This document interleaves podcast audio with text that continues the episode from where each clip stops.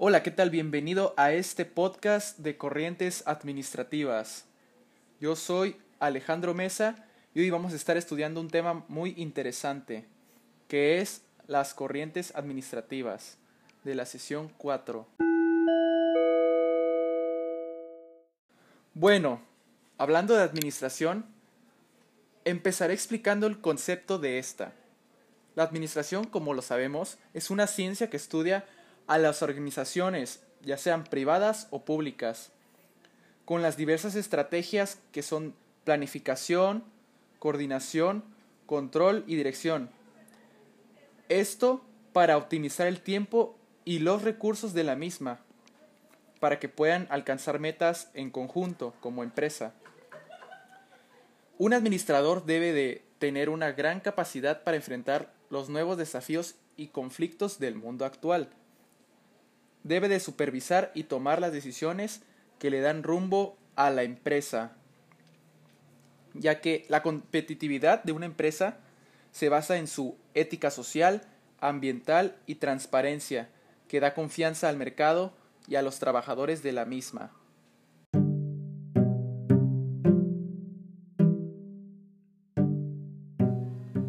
Comenzaré con las corrientes administrativas. Primero tenemos a la reingeniería organizacional. Esta puede lograr un cambio radical de tiempo, de costos, de ciclos, de servicio y de calidad. Se relaciona con los cambios radicales en las organizaciones para adaptarlas a nuevas condiciones. Su filosofía está contrapuesta a la mejora continua japonesa se propone administrar los procesos y no las funciones. Administra lo nuevo y no lo viejo.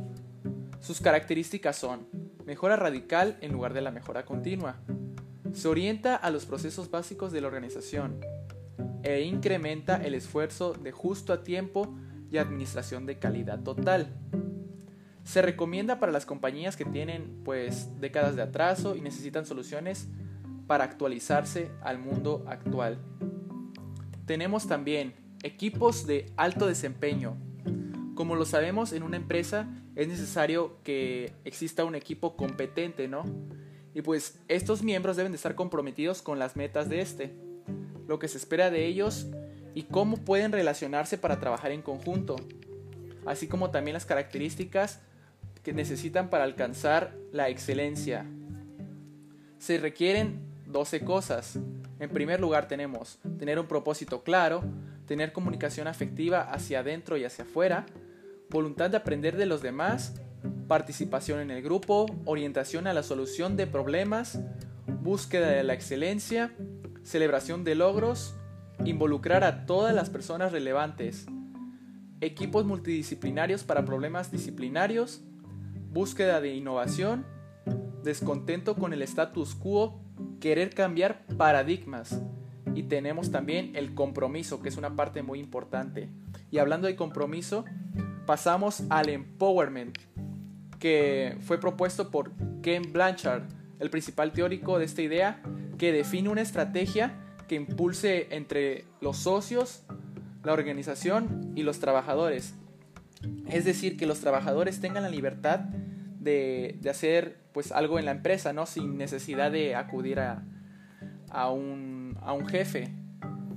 Las responsabilidades recaen en ellos. Y las características son, se comparte el liderazgo, la tarea administrativa y toda la información. Se reemplaza la jerarquía por equipos autodirigidos y se establecen las políticas y procedimientos necesarios para implantar esta filosofía. Normalmente estas empresas pues destacan mucho, ¿no? Tenemos un ejemplo que es Google, que en esta empresa los empleados tienen la libertad de pues de hacer los procesos, de, de solucionar problemas por su cuenta. Y esto ayuda a que tengan pues más creatividad, ¿no? Y no requieran de acudir a, a un jefe de mando.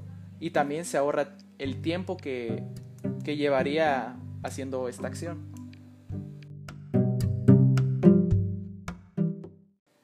Bueno, como conclusión de las corrientes administrativas, puedo decir que estas nos ayudan a mejorar pues a la empresa, ¿no? Y a las partes que lo conforman. Reducimos los costos y los tiempos de operación. se implementan pues diferentes estrategias para lograr el desempeño correcto y eficiencia de la organización, ocupando pues ya sea tecnologías o aportes de pues de ciertos personajes de la administración.